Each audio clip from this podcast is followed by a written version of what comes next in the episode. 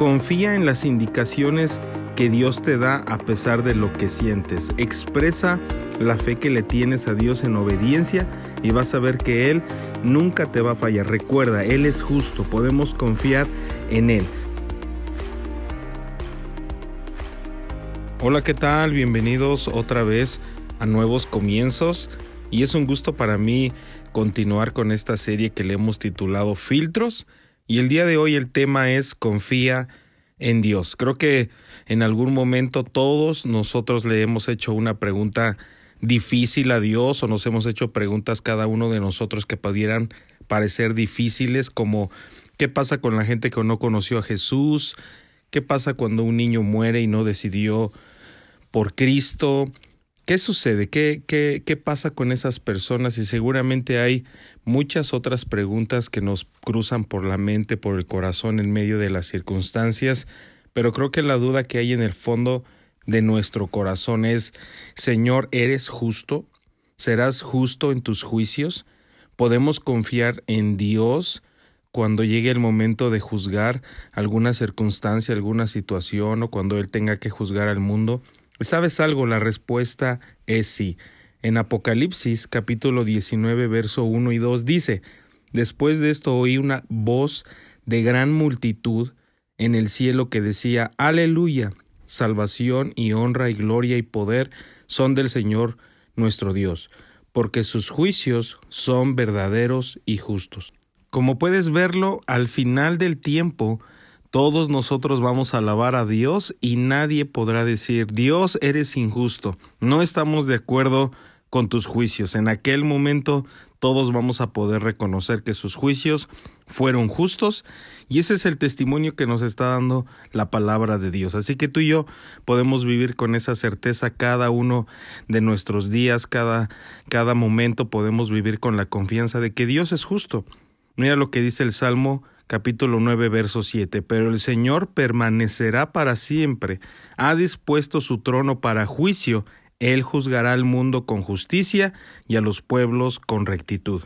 Ahora lo que nos está diciendo este salmo es que Dios es justo, esa es su naturaleza y por lo tanto podemos confiar en Él siempre. Deuteronomio 32, verso 4, Él es la roca, cuya obra es perfecta, porque todos sus caminos son rectitud, Dios de verdad y sin ninguna iniquidad en él. Él es justo y recto. Míralo ahora lo que nos dice Deuteronomio. Dios actúa con verdad, no hay nada injusto en él, no tiene motivos equivocados, él es una roca que permanece y siempre va a actuar de la misma manera. Entonces, al estar hablando de decisiones, ese es el tema que estamos abordando. ¿Tú y yo podemos aplicar este filtro a ellas? Claro que sí. Al enfrentar el hecho de tener que tomar decisiones difíciles, siempre tú y yo nos vamos a encontrar que los sentimientos nos dicen una cosa y quizá la palabra de Dios nos indica algo diferente. Y ese es un buen momento para confiar en Dios. Si el Señor dio una indicación, siempre recordemos, la obra de Dios es perfecta sus caminos son rectos, hay verdad en Él, Él es justo, así que podemos confiar en que lo que Él estableció siempre es lo mejor. Confiemos en Dios, porque sabes algo, existe una frase popular que algunos mencionan, sigue tu corazón. Pero mira lo que dice la escritura en Jeremías 17:9. Engañoso es el corazón más que todas las cosas y perverso. ¿Quién lo conocerá? Entonces se nos hace la advertencia, no, no lo sigas, tu corazón te puede engañar. Lo que Dios estableció, en ello podemos confiar. Salmos 33, 11.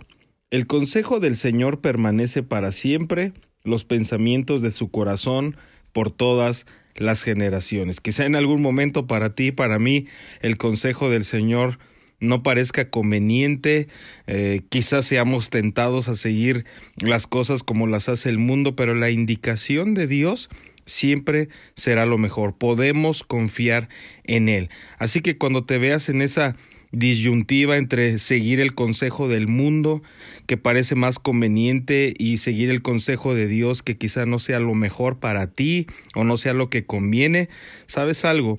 La decisión que podemos tomar es que vamos a escuchar la palabra de Dios, saber que lo que Él indica, lo que Él manda, siempre va a permanecer y aunque parezca que no entendemos hacer las cosas según Dios, siempre será lo mejor. Y esta decisión llévala a todo lo que haces, a tu vida familiar, a tu vida económica, a tu negocio, a tus amistades.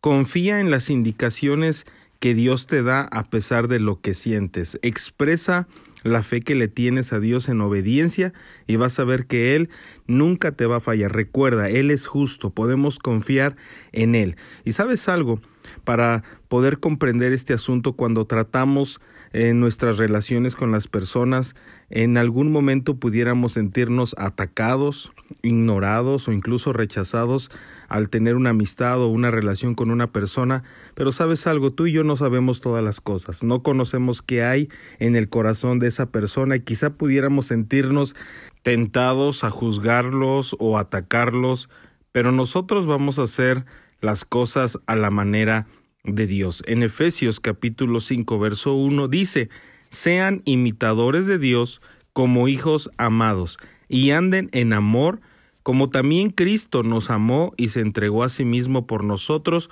ofrenda y sacrificio a Dios en olor fragante. Siempre va a ser mejor caminar en amor y siempre será mejor pensar lo mejor de otros y amarles. Tenemos que actuar a la manera de Dios. Quizá en alguna circunstancia nos podamos sentir mal, pero tú y yo vamos a confiar en Dios. Confiaremos en Él porque Cristo siempre ha sido más misericordioso que nosotros y nosotros le vamos a imitar. Así que decidamos que en lugar de contraatacar, nosotros vamos a amar.